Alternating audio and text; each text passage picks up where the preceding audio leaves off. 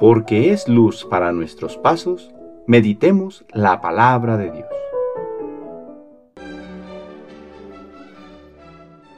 El Santo Evangelio según San Lucas capítulo 16 versículos del 9 al 15.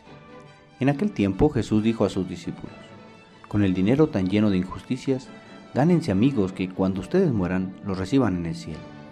El que es fiel en las cosas pequeñas también es fiel en las grandes, y el que es infiel en las cosas pequeñas también es infiel en las grandes.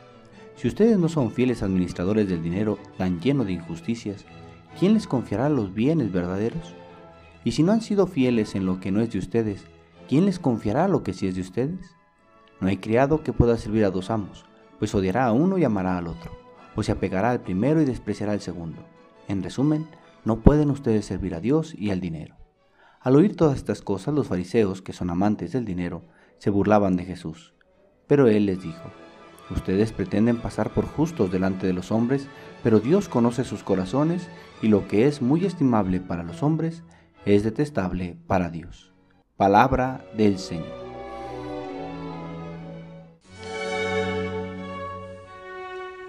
Sábado de la trigésimo primera semana del tiempo ordinario. Después de compartirnos la parábola del administrador astuto, Jesús nos invita a ser buenos administradores del dinero.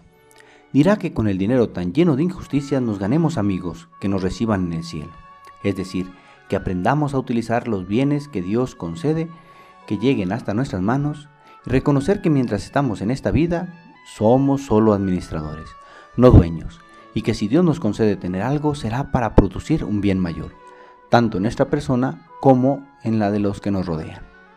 San Pablo en la primera lectura agradece a los filipenses por su disponibilidad en apoyar con sus bienes materiales para proseguir con la obra de la evangelización, pero siempre reconociendo que su mayor riqueza es el amor a Cristo y su servicio a favor del reino.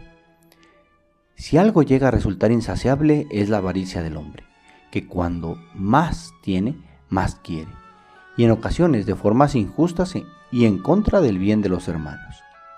Cuentan que el cardenal Wiseman recibió la visita de un amigo. Hablaron largamente de religión, de Dios y de moral, pero el amigo, muy apegado al dinero, no podía convencerse. Entonces el cardenal escribió en un papel una palabra y luego la tapó con una moneda. Luego le preguntó al amigo, ¿qué ves aquí?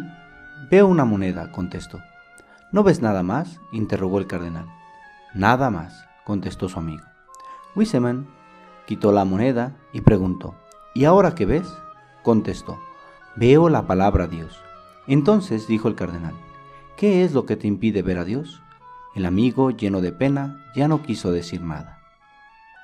Cuando nuestro corazón está muy apegado a los bienes de este mundo, corremos el riesgo de ya no ver a Dios ni a los hombres, mucho menos en pensar hacerles el bien.